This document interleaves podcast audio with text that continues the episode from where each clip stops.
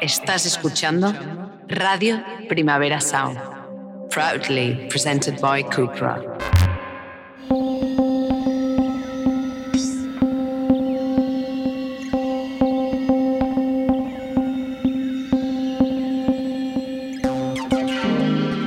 Discuss to Resist es un podcast de Primavera Pro en colaboración con Radio Primavera Sound sobre la actualidad de la industria musical. La psicoanalista transfeminista Genderfucker y la artista Clara Pella diseccionan en primera persona sobre las implicaciones de la música a la hora de abordar un tema tan crucial como la salud mental. Esta conversación forma parte de la edición anual y online de Primavera Pro 2022. Hola, bienvenidos a Primavera Pro 2022.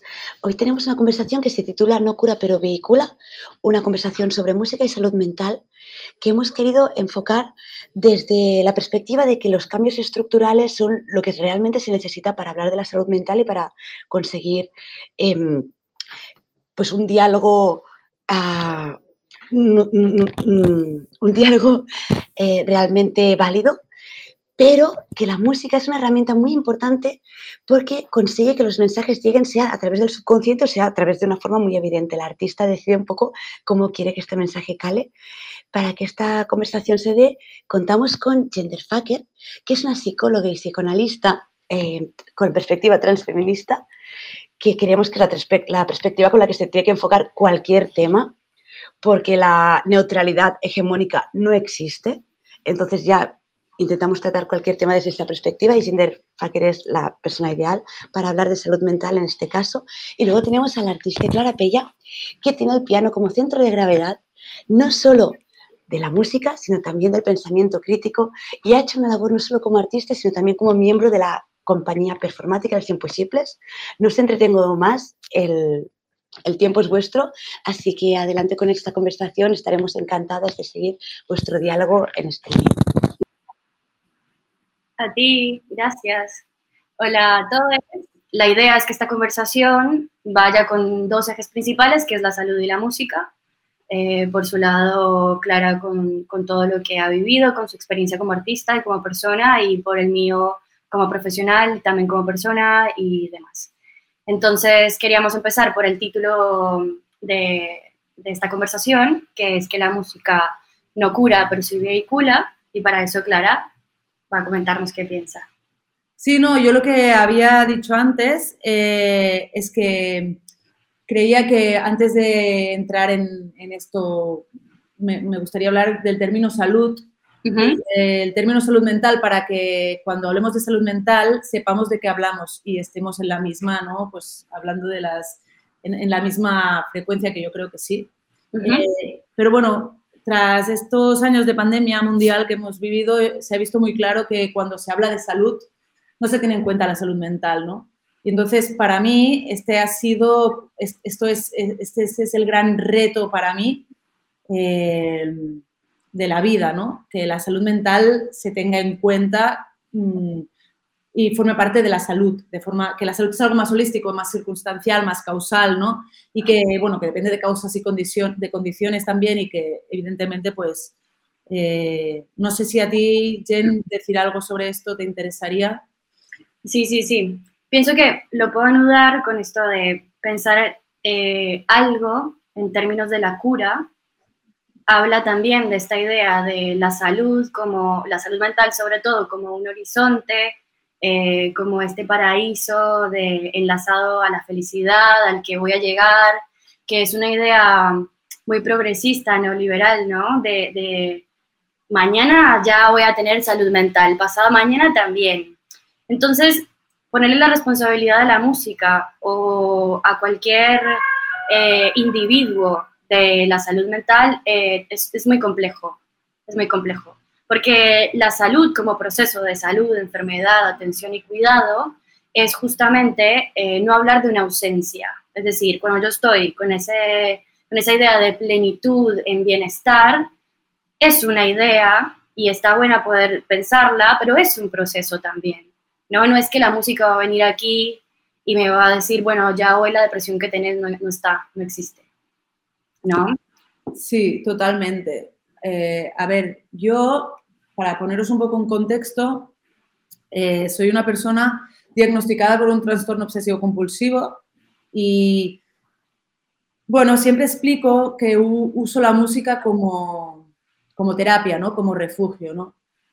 Y creo que eh, me gusta mucho el título de no cura, pero vehicula, porque realmente, eh, de alguna forma, mm, em, en mi caso, me han usado mucho como mm, el típico caso ¿no? de la persona que ha hecho de su obsesión, eh, pues mm, ha encontrado su, instrumento, entonces se ha hecho artista, ¿no? Y a mí me gusta explicar que cuando yo estoy bien, es cuando menos toco el piano, ¿no? Porque de golpe, de alguna forma, eh, o sea, sí que es verdad que a mí la, música para mí es un refugio, pero no me cura, realmente eh, no me... No, es, no es un milagro, ¿no? Pero sí que hace de, canalizador, ¿no? De, de sensaciones, emociones, de estados y bueno, dentro de todo el mundo, dentro del mundo de las obsesiones, digamos que la obsesión por la música es una obsesión relativamente sana, ¿no? Entonces yo creo que la música es muy importante y como Estado es, o sea, el, hecho del arte nos puede llevar a sitios eh, brutales, pero eh, la industria del arte no. Entonces aquí hay otro tema que también podríamos hablar de ello porque, porque bueno, porque son dos, dos, armas de doble filo, ¿no? Sí, yo algo que quería decir en relación a eso es que em, la enfermedad o, la salud mental no es individual, no es que recaiga sobre la persona y, y, e históricamente se ha hecho eso, ¿no? Con todas las personas que se han declarado locas, enfermas, eh, paranoicas o demás se le ha segregado en instituciones o socialmente porque esa persona es la que está mal.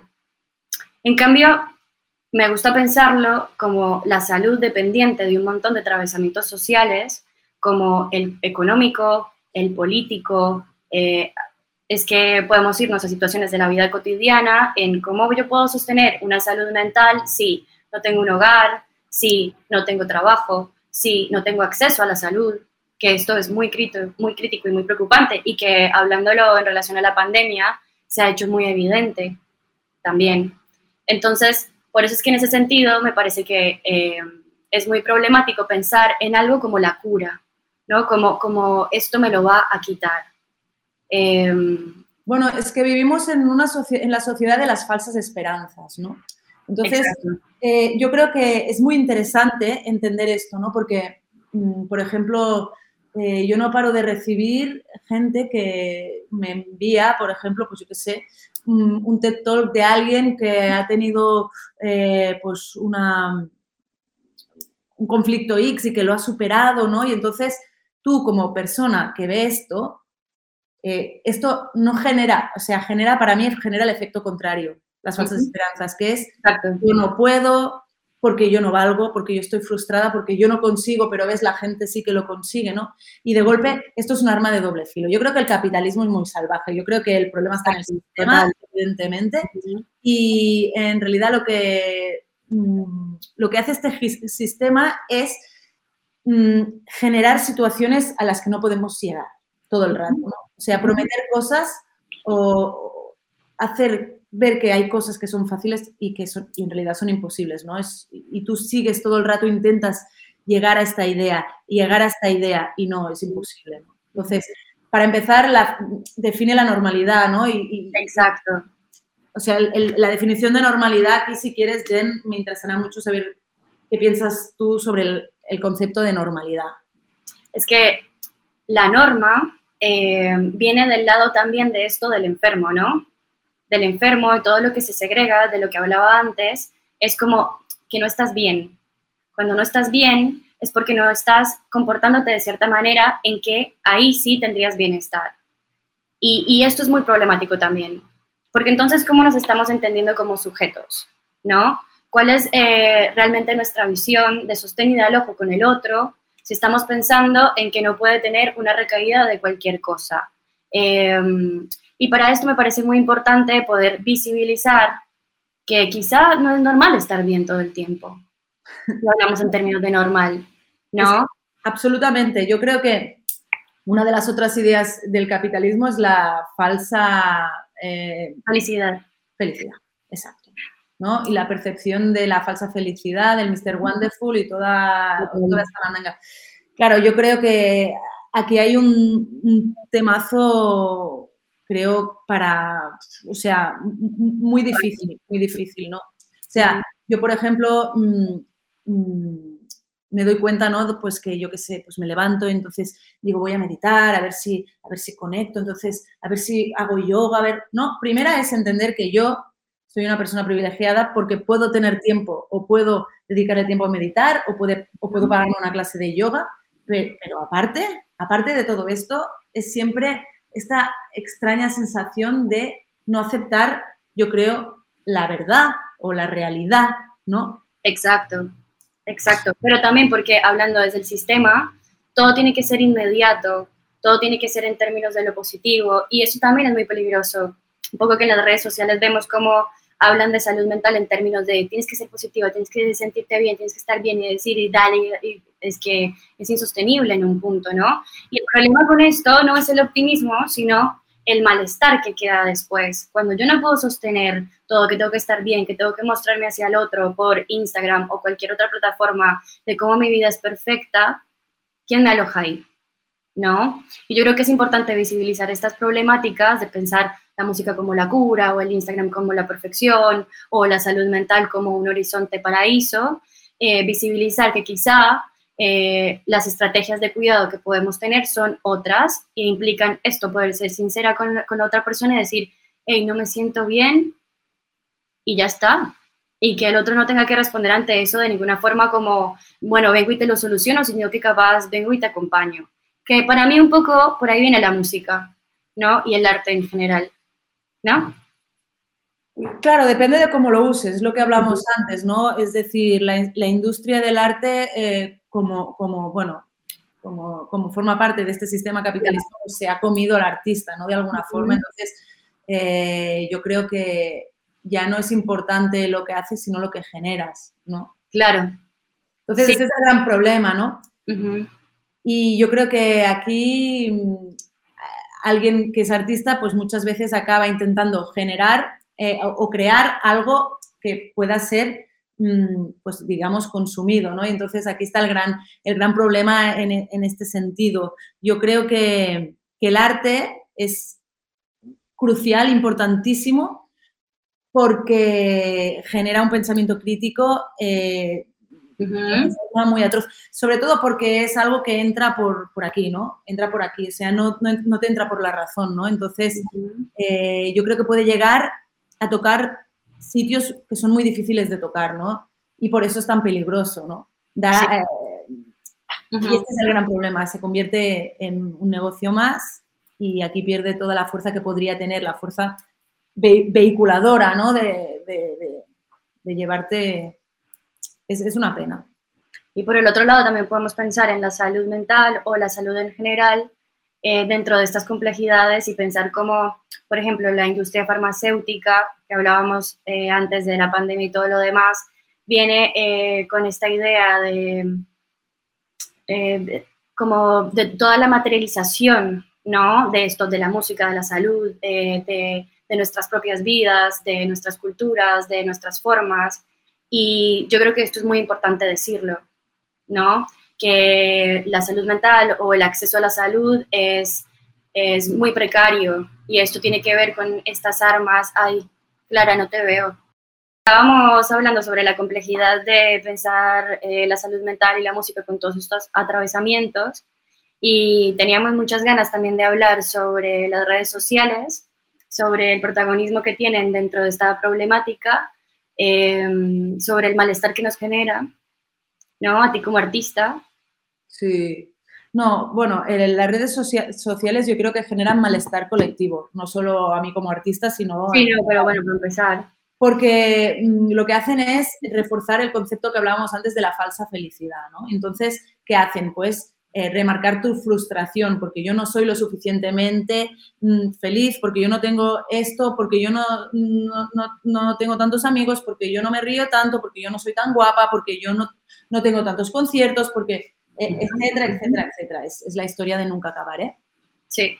Y, y, en realidad esto es falso, porque nada de lo que pasa eh, virtualmente es real, ¿no? Entonces perdemos el concepto de realidad, perdemos el cuerpo, perdemos eh, tocar a la gente, perdemos conocer profundamente a la gente. Yo, yo, yo hablo que cuando yo empecé eh, con, con, con, el tema de la música, hacer discos y hacer conciertos y tal, no, no, existían las redes sociales, entonces no había una forma de venderte tan directa, ¿no? Entonces, claro, aparecen las redes sociales y de golpe se, se convierte en tu forma de auto de autovenderte. Esto genera presión a la vez que genera, bueno, también oportunidades, está clarísimo, pero ¿qué pasa? Pues eh, pasa que, que, que, hay, que, es líquido, o sea, Exacto. No, no, no, no, no, no puedes, no, no, no, no, tiene, no tiene estructura, no tiene fuerza. Entonces, ¿qué pasa? Pues yo, por ejemplo, proceso creativo de un año y medio, dos años, y luego tú cuelgas un vídeo y aquel vídeo durante un día lo ve muchísima gente, pero este vídeo ya no lo ven más, pero tú, o sea, lo que, lo que tú has tardado y el amor que le has puesto no, no, no, no tienen manera de recoger de forma profunda los frutos, ¿no? Entonces, de golpe, eh, para mí se convierte en una herramienta que es desestabilizante, sobre todo para las personas más jóvenes, ¿no? Y sobre todo para las personas aún más jóvenes que ya están creciendo con esta herramienta y que, se, y, y que, y que la utilizan como la funcionalidad mmm, de todo, ¿no? Porque, porque estás al alcance de todo, pero, pero en realidad de nada, ¿no? Claro. Es muy. Es, es muy complejo eh, pensarnos en este momento sin Instagram, por ejemplo, ¿no? Sin, sin estas redes sociales como tecnología. Entonces, pienso que eh, en este horizonte de al menos tener una idea más o menos clara y consciente de esto, de, bueno, esta es una red social, con esto se puede hacer tal cosa, esto no significa todo, ¿no? Esta no es toda la vida. Aquí, o sea, esta persona no la termino de conocer por Instagram, o el arte de esta persona no lo termino de conocer por Instagram, no lo termino de apoyar por Instagram tampoco, ni por likes, ni por, eh, yo qué sé, compartir.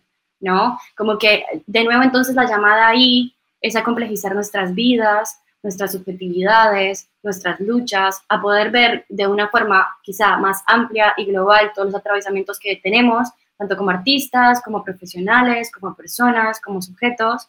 Eh, y ahí pienso que sí podemos quizá hablar de algo que a mí me gusta mucho de tu obra, que es Mujer Frontera, porque creo que Mujer Frontera repisa fuerte y habla de un montón de cosas que van por fuera del mainstream, ¿no?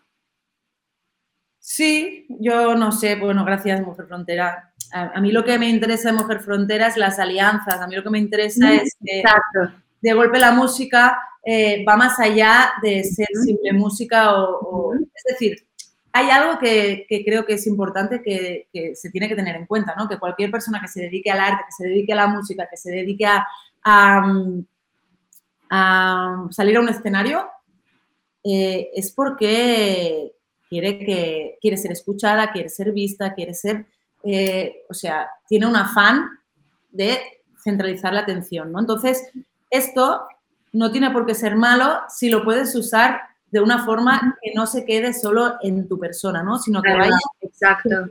que se, haya, que se haga colectivo, ¿no? Al menos que, que este altavoz o este espacio que tú tienes el privilegio de tener, porque no nos vamos a engañar, cualquier persona que se dedique al arte es porque en general es una persona muy privilegiada. Uh -huh. Entonces, pues para mí usar eh, la música como, como, como que, que el, el, yo se diluye para, para hacer un todo me parece brutal. Uh -huh porque yo no dejo de hacer lo que me gusta, pero siento que esto puede servir para algo, para plantar una semilla, para inspirar, para, para hacer alianzas, para aprender cosas, para generar conciencia, para abrir preguntas, para abrir debates, para, es que, bueno, millones de cosas, ¿no? Y a partir de aquí, ser semilla, ¿no? De alguna forma, mmm, creo que es muy necesario y muy necesarias estas figuras en el mundo del arte, ¿no? Uh -huh. Creo y, que en este punto podríamos decir que ahí vehicula. ¿no? Se pone la voz de, de, algo que es tan fuerte como una mujer en la frontera o las fronteras en sí. Em, y quizá haya personas que pueden identificarse no solamente con la canción, sino también enterarse de que esto sucede, ¿no? Porque dentro de esta nube mediática, el mainstream, Instagram, el postureo, como dicen aquí, y, y, lo líquido del arte en algún punto se pierde y hay un vaciamiento político de todas estas cosas que están sucediendo. Absolutamente. Bueno, y yo creo que eh, el tiempo que tú le dedicas a, las redes sociales es un tiempo mm, que tú pierdes de reflexión, porque solo hay contemplación, no hay, reflexión, no hay reflexión. A mí me gusta entender la pantalla como algo plano, porque es algo plano y que no tiene tridimensionalidad. Entonces, para mí no tiene profundidad, ¿no? Pero eh, aparte que genera una adicción absoluta mm, y, una y, una frustración, como, como, como, ya hemos comentado, también creo que, mm, que, que, nos aleja mucho, o sea, que no, que no ponemos el cuerpo. Es decir, yo creo que vives tú dos realidades, hay dos, dos, mm, dos realidades, la de tu vida y la de tu vida en las redes. Como no se aleja la versión tuya, más aleja de la de las redes, más problemas de salud mental mm, puedes llegar a tener, porque, porque tú no alcanzas la persona que quieres ser, ¿no? De alguna forma, o que tú muestras que eres. Y, en realidad esto, pues, yo creo que genera en, en los individuos un sesgo brutal, ¿no? Porque realmente... y entonces, de aquí hay muchísimos problemas mm, de, graves de, suicidios, de autolesiones, de tentativas de suicidio y de, bueno, de, mucho dolor, ¿no? Y este dolor se podría evitar. Esto es lo que a mí, este dolor se podría evitar, como tantos otros, ¿no? Pero es que hay tantísimos dolores del de que este sistema podría evitar. Sí, sí, sí, sí, sí es que sin que se garanticen nuestras necesidades básicas es muy difícil. Y además también con estos imaginarios sociales de que hay ciertas representaciones de cómo ser que son perfectas y claramente hegemónicas, em, en las que todos, todas y todos estamos ahí como en la vía de la pelea de, bueno, quiero ser o qué soy, cómo soy, cuál es el deber ser, qué es lo que puedo mostrar y todo lo demás. Em, me parecería importante que en este punto habláramos que como personas disidentes, también la, también la normativización de nuestras subjetividades eh, nos genera un malestar en el cuerpo, en nuestra psiquis. Em, y el género es una cosa que, estoy harta del género. harta. Vaya temita, vaya temita. sí. Bueno, yo te quería preguntar una cosa. A ver. Em, por eso que has dicho, te quería preguntar si tú eres una persona que está cómoda no, estoy muy incómoda. Estoy muy incómoda en realidad. ¿Tú? Ah, yo también. A mí la, vida, el oficio de vivir me genera incomodidad y me genera incomodidad porque siento todo el rato eh, la sensación de no estar eh, eh, en zona de confort. Y si lo estoy, me siento mal por estar. Claro. Eso también es algo generado, ¿no? El tema de la culpa y todo esto sistémico, bla, bla, bla. Pero sí que es verdad que, bueno, que mm, está claro, ¿no? Pues que, por ejemplo, una de las cosas que, creo que, para la salud mental es muy inestable eh, dentro de, por ejemplo, en, la música, ¿no? Que para mí la música es lo que digo, que es un remedio, es un refugio, eh, vehicula, pero bueno, ¿qué pasa cuando tu refugio se convierte en tu profesión. Total. ¿no? Por ejemplo, una, cosa mm, curiosa, ¿no? Es cuando tú estás muchísimos días encerrada en un estudio, solo viendo a las personas que, con las que tocas o muchísimas horas sola delante de un piano, componiendo, tocando, ¿no? Y de golpe todo este proceso que ha sido tan íntimo, que ha sido tan pequeño, que ha sido tan cuidado, lo pones encima de un escenario, ¿no? Y tienes un público en mi caso, de entre 400 y 600 personas, claro, tiene millones de personas, digamos, pero yo hablo de, mi caso. Igualmente, la inestabilidad que eso genera, ¿no? Que de golpe mm, pasas, pasas a sentirte súper expuesta y a tener un reconocimiento desmesurado, ¿no?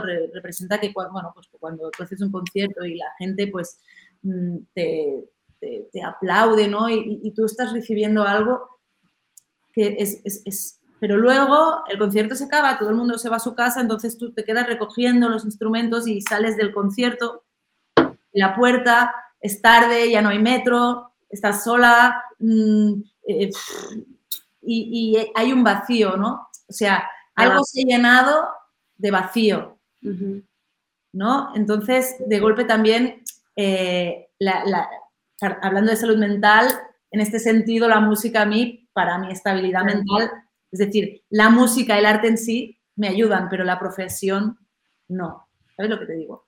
Bien que lo digas. Porque yo creo que hay como una idea de que los artistas están en, una nube de, eso, de, felicidad y de completud y de, estabilidad y que, lo tienen todo, ¿no? O sea, yo me, me, atrevo a decir que está súper romantizada la profesión. Exacto. Y también me atrevo a decir que mm, yo, yo soy un artista mm, más o menos, eh, no sé, mm, un poco disidente, ¿no? No soy nada mainstream, pero gente muy mainstream con todo el público que, o sea, nunca se acaba, porque esta felicidad, o sea, porque, porque esto es algo que, tienes que buscar dentro, no fuera, ¿no? Entonces, eh, yo sí que empecé a salir del escenario para que, para, para que la autoestima que no tengo me lo dieran desde fuera, ¿no? Ya. Y de golpe eh, empecé a ver que daba igual si había cuatro personas, 40, 400 o 1000, que nada podía hacer eh, nada podía llenarme este, o sea que, este proceso lo tengo que hacer yo, es de dentro hacia afuera, no de, no de fuera hacia adentro, ¿no? Sí, sí. Y bueno, hablando de autoestima, me gusta también eh, recuperar una cosa que has dicho antes y que no la he recuperado porque se ha cortado y que creo que es súper interesante, que, que, creo que es muy importante que sepamos y entendamos que eh, la construcción de la autoestima es algo colectivo, no es algo individual, ¿no? Entonces, a ti te dicen, bueno, tendrías que quererte más y tendrías que, mimarte más y que, y que y, yo pienso, sí, sí, bueno, o sea, me estás responsabilizando a mí de que yo no tengo autoestima. Cuando la autoestima es algo que se crea colectivamente. Y la salud mental también. Absolutamente. sí, sí, sí, sí, Pues eso que hablábamos que la salud mental también es algo que se construye colectivamente, ¿no? Y por eso, por eso hay que cuidarlo de una forma... Bueno, yo, tengo la sensación que, no se tienen en cuenta a las personas cuando hablamos de salud, no se tienen en cuenta quién son, de dónde vienen, cómo se sienten, eh, qué han tenido, cómo no, se, no se tiene en cuenta el, el individuo, el sujeto. ¿no? y además tampoco se tiene en cuenta que muchas veces es un privilegio. Claro. El mental también es un privilegio. Absolutamente. Eh, este es otro tema que también creo que es, que es, que es muy interesante, que es entender que em, el sistema de salud mental está obsoleto, evidentemente, ¿no? Y que como es un tema que no está, mm, no se tiene en cuenta, pues evidentemente, pues mm, quien se puede permitir pagar la psiquiatría privada semanal Exacto. es una minoría de gente, ¿no? Entonces. Exacto. Bueno, lo que que recalcar además es que la salud pública eh, es muy importante, es vital, es algo de lo que no se habla. Eh, bueno, aquí en Europa tiene otro tinte, digamos, como otros funcionamientos y demás, pero por ejemplo, eh, si hay una persona aquí sin papeles, eh, cómo accede, eh, más allá de que haya, ¿me entiendes? O sea, todas estas cosas que tienen que ver con políticas públicas eh, son muy importantes, son vitales, porque nos niegan, nos cierran la puerta en la cara. Entonces, en este sentido, no es tan fácil hablar de salud en general y no es tan fácil hablar de salud mental en general, ¿no? Nos ha faltado demasiada, si queremos, educación emocional también, para poder entendernos a nosotros mismos, para poder entender al otro, para poder acompañar. Em, y, de esto me parece que me quedo con la incomodidad que hablábamos antes, ¿no? Me quedo con la incomodidad y, vivo en esta incomodidad y, la, y la elijo también. Porque si no, es como cerrar los ojos y pensar que eh, todas las personas tenemos las mismas condiciones, las, el mismo acceso, las mismas facilidades, y no es así. Bueno, a mí me, me, ha encantado también eso que digas que la eliges. Yo no lo había pensado y en el fondo también debo elegirla, también debo elegirla, ¿no? De alguna, de alguna forma, muchas veces eh, en situaciones en que he visto cierta comodidad en ciertas personas, eh, curiosamente acostumbran a ser hombres, eh, hombres blancos de clase media, ¿no? Entonces, por supuesto. Allí, pues claro, hay muy, poco, muy poca conciencia porque, porque realmente el sistema les ha avalado en general, ¿no? Como, como, como, individuos. Entonces, mm, bueno, pues, pues yo veo allí una falta de reflexión y también entiendo que si a mí no me hubieran pasado una serie de cosas, si no, no tuviera una feminidad no normativa y no me hubieran hecho bullying en el cole o no tuviera un diagnóstico o inclusive no me dedicara al arte, probablemente sería una de estas personas que estaría cómoda en la vida y que por tanto Claro. que preocuparme de otras cosas si yo a mí ya me va bien, ¿no? A mí ya, ya me va bien. Mm. Sí, exacto. Es como, nada, em, a mí me interesa mucho dejar en esta conversación para las personas que estén viendo, em, dejar esta, estas preguntas, esta preocupación, estas inquietudes por sobre todas las cosas que sentimos, cómo vivimos y demás, como un poco, bueno, miremos al otro, interesémonos un poco más por las personas que están en la calle en este momento, que está haciendo un invierno, que eh, hay un montón de personas que están real durmiendo en la calle, ¿no? Como un poco más ese registro del otro. Em, yo creo que este es un buen paso para empezar a pensar en salud mental, ¿no? Mirar al otro. Mirar al otro. Mira, hay una cosa, sí, y escuchar, ¿no? Escuchar al otro. Hay una cosa que creo que es importante, ¿no? Yo durante mucho tiempo he intentado entender a las personas, ¿no? Intentaba entender eh, hasta que entendí que yo nunca podría entender qué es ser una persona racializada, ser una... Bueno, claro, nunca podría entenderlo, pero sí que podía eh, intentar acompañar cómo se sienten, ¿no? Entonces, y intentar, eh, o sea, de alguna forma eh, generar empatía con esta persona, ¿no? Hoy hablando con mi psiquiatra, pues justamente ha, salido en la conversación y me ha parecido súper interesante, ¿no? Bueno, me ha dicho que las personas neuróticas que viven en la neurosis, sea, yo soy una de ellas, pues bueno, las personas que, vivimos en la neurosis, ¿no? muchas veces vivimos en, en un mundo de fantasía. Es decir, no vivimos en esta realidad, sino que estamos en la fantasía, ¿no? Y nuestras neurosis es la fantasía, ¿no? Entonces, que la música, eh, lo, que hace la música es eh, encontrar un término medio entre la, realidad y la fantasía. Y, es decir, la creación es algo de fantasía, pero que lo, que lo pones en realidad. Entonces es como un escenario transicional. Y a mí me, ha encantado esto y lo he, encontrado súper interesante porque realmente eh, yo sin darme cuenta cuando estoy mal lo que hago es tocar, pero no es algo que diga, estoy mal, voy a tocar. Ya me veo tocando. Es algo que pasa antes que yo me dé cuenta que estoy mal, ¿no? De alguna forma. O, no sé, me, me parece, no sé, me parece súper interesante. Y bueno, quería verlo contigo. Brutal, brutal, brutal. Bueno, yo creo que nos van a dar unas preguntas. Vale. Eh, ah, bueno, todavía no nos las han pasado, o creo que sí. No. Eh, pero si quieren hacer preguntas de algo de lo que estamos hablando, lo pueden hacer y ahí nos las pasan, ya que quedan 10 minutos. Ah, no, es que no quedan 10 minutos, quedan 20 minutos. Nada. es que con todo esto de que, paramos, seguimos, no sé qué, bueno, ya pierde el tiempo. Pero bueno, brutal, brutal que, que, también desde le podemos dar la importancia entonces por el lado, digamos, del bienestar a estos dispositivos terapéuticos como tu espacio con tu psiquiatra, como el espacio terapéutico con de cualquier otra forma, como nos guste, no es que la terapia tenga que ser una dictadura, pero eh, si es terapia, si es, yo qué sé, danza, si es eh, hablar con tus amigas y demás, yo qué sé, uno encuentra cada persona encuentra esa forma de sostén y de ojo. Pero es muy importante que cuando la, encuentre, que, cuando la encuentren podamos usar de ella, ¿no? Absolutamente. Soles.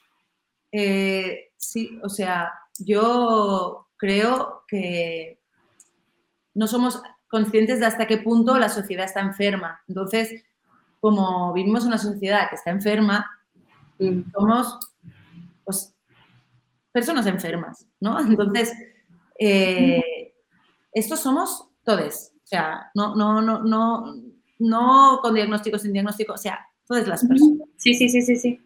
Y entonces yo creo que aquí es como que, mm, que darnos cuenta de eso también, pues, mm, pues nos hace pues intentar buscar una salida, una solución, ¿no?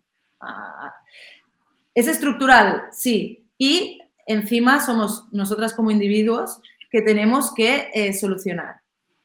Sí, yo creo que una forma de poder acompañarnos y solucionar estas cosas, no sé si solucionar, pero em, acompañar estas cosas es dando espacios a las personas que están precarizadas, dando espacios a las personas trans, dando espacios a las disidencias, dando espacios a sentirnos mal, dando espacios a poder incomodarnos con la realidad, ¿no? De esto es de lo que se habla cuando se habla de un proceso de salud, enfermedad, atención, cuidado, de que las quizá las únicas formas de, sanar no son solamente los medicamentos, acudir a un médico o acudir a un psiquiatra, sino también otras cosas, ¿no? Poder hacer algo con, yo qué sé, hay muchos saberes, ¿no? Desde la forma occidental tenemos ciertas formas de sanar, pero las genealogías eh, que vienen de otras culturas, como la latinoamericana eh, y todo esto, eh, tienen otros saberes de cuidado. Quizá también podríamos acudir a ellas, ¿no? Como que hay un abanico de cosas que se ven invisibilizadas por lo hegemónico que nos pueden sostener. Absolutamente, absolutamente. Yo quería comentar una anécdota y es que la mejor meditación que yo hago, o la que a mí mejor me va es el ping-pong. Es decir, yo medito y, y hago, pero el ping-pong es eh, el ejercicio de presencia más bestia que he hecho en mi vida. Sé que es un deporte mm, privilegiado, bla, bla, bla, ¿eh? lo entiendo perfectamente, quién puede comprarse una pala para jugar al ping-pong. Pero para mí es eh, estar presente es, la, lo máximo de presente que he estado nunca, creo. Y bueno, lo digo para tener opciones, ¿no? Para, que, se puede encontrar en, Y el arte, pues evidentemente es un lugar brutal en este sentido. Yo creo que para mí la forma de estar presente y estar sana es encontrarme con eh, disidencias que están militando por su vida.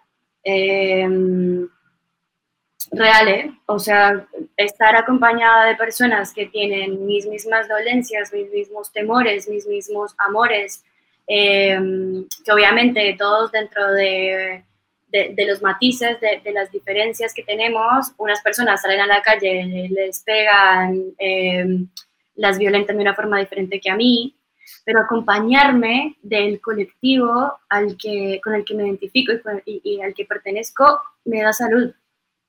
No, no, absolutamente, claro. O sea, me hace sentir bien. Pero porque tú estás poniendo el cuerpo. Exacto. Y, es la única forma de estar presente realmente, ¿no? Quiero decir, sí, sí, o sea, la salud eh, Sí, es que te entiendo perfectamente. Eh, yo, eh, ¿por qué me gusta la comunidad o el concepto de comunidad o el concepto de vivir en comunidad? ¿no? Porque es como, eh, yo, por ejemplo, imagínate, yo tengo un tomate, la otra tiene arroz, la otra tiene una cebolla y, la otra tiene una, zanahoria. Sí, una zanahoria. Y comemos todos. Y esto es, es para mí para mí es, mm, para mí está en la calle, la respuesta está en la calle, está en el barrio, está en la manada. en la justicia social. Sí, sí. Claro. Sí, sí. Es que no hay salud mental o salud en general sin justicia social. Es, muy difícil. es imposible. Y yo no quiero estar sana a costa de la salud de las demás. Exacto. Muy bien. Nos amo. bueno, a ver, dicen aquí una pregunta. A ver. Harakiri, la hora que estás preparando. Exactamente. ¿Cuáles son eh, las inquietudes que tienes en torno a la salud mental que quiere visibilizar o tratar Harakiri? ¿Qué quiere visibilizar? ¿No? Sí. sí. Bueno, Harakiri habla del suicidio. Habla del tema del suicidio para romper tabús, para, para entender que, que el silencio no puede cambiar las cosas, ¿no? Entonces, si no hablas de algo, no vas, no vas a poder trascenderlo, ¿no? Entonces, lo que plantea Arakiri o lo que, lo que creo que, quiere plantear Arakiri es que hay que hablar. Suicidio es una problemática que está aumentando en nuestro país de una forma, bueno, en todo el mundo, creo. Más la pandemia. Bárbara y eh, el silencio que, lo que, suscribe este tema es, es atroz. Entonces, yo creo que que lo que realmente queremos con Arakiri es que se hable, que sea un tema, que se visibilice, que, se, mm, que se le dé el espacio, que se, que se le dé el espacio. Este, esta sería la respuesta.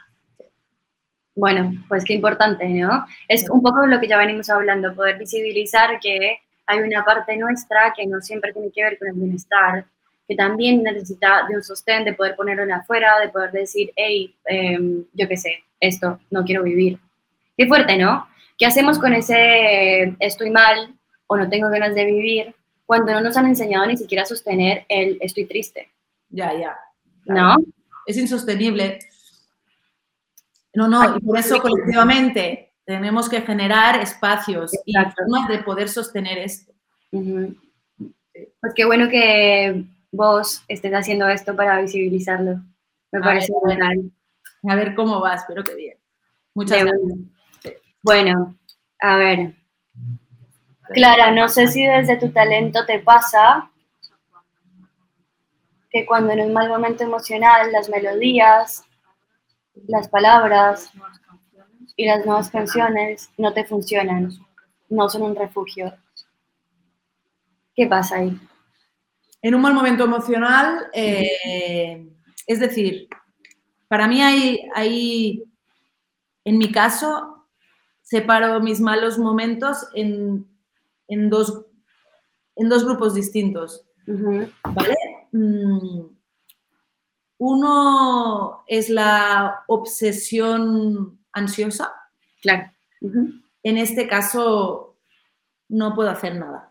O sea, no puedo ni sentarme en una silla. Mm. Entonces, allí no hay canción porque, porque la ansiedad no me permite hacer prácticamente ni, la comida, ¿no? O sea, es como no puedo hacer nada más que estar. Y, luego hay los otros momentos malos que son eh, momentos mm, tristes. En los momentos tristes yo soy una fuente de creación potente. Son, normalmente son los momentos que van antes o después de, la crisis esta más, mm, más ansiosa. Es decir, mm, yo creo, que, yo creo que se ha entendido, ¿no? Se ha entendido, se ha entendido. Yo quiero decir algo ahí.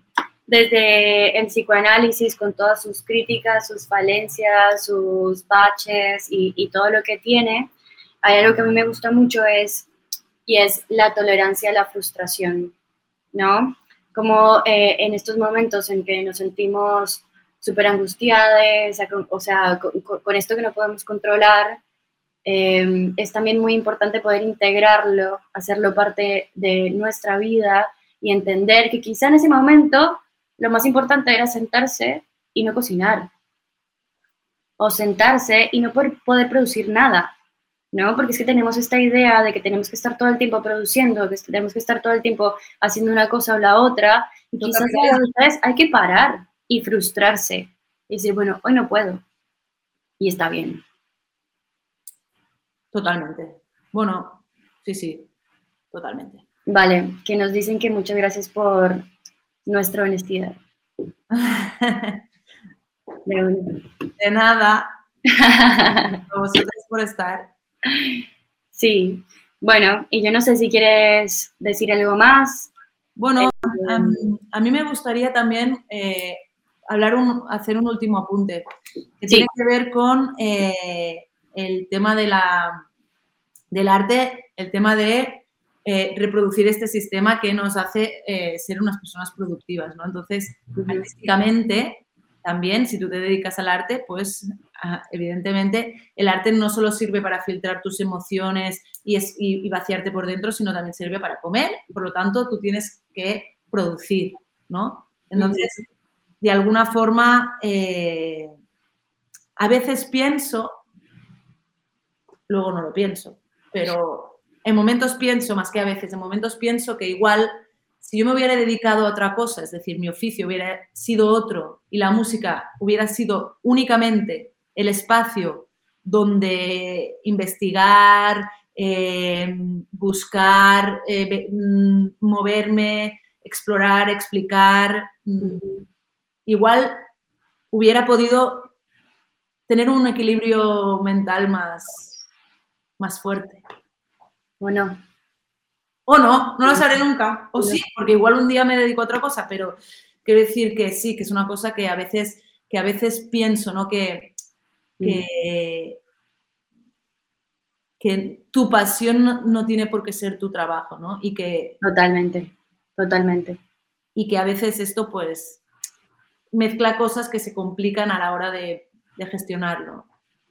Sí, yo creo que ahí resuena mucho con vos, porque a veces me pregunto si desde mi profesión estoy replicando em, formas de oprimir también y de segregar y de nombrar y de diagnosticar a, las personas o si realmente puedo trabajar como un caballito de Troya y, sostener desde nuevas construcciones, desde perspectivas críticas em, y qué hubiese pasado si no hubiese estudiado esto. Capaz sería pianista, no sabemos. Ya tengo mi primera clase, yo qué sé.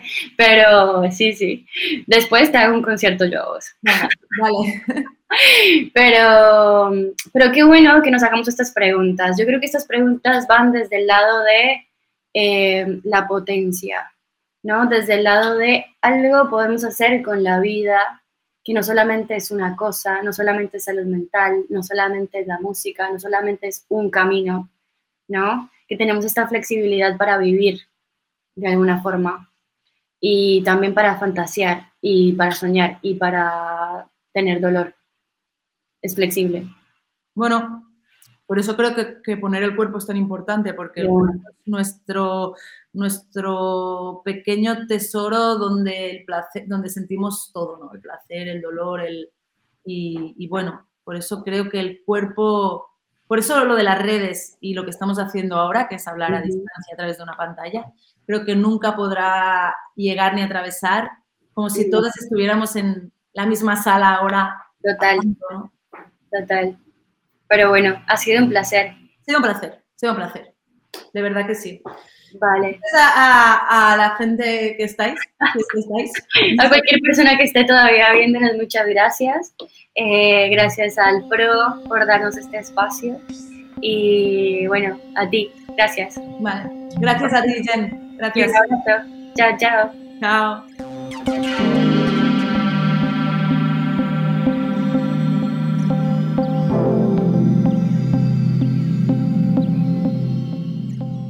Estás escuchando Radio Primavera Sound, proudly presented by Cupra.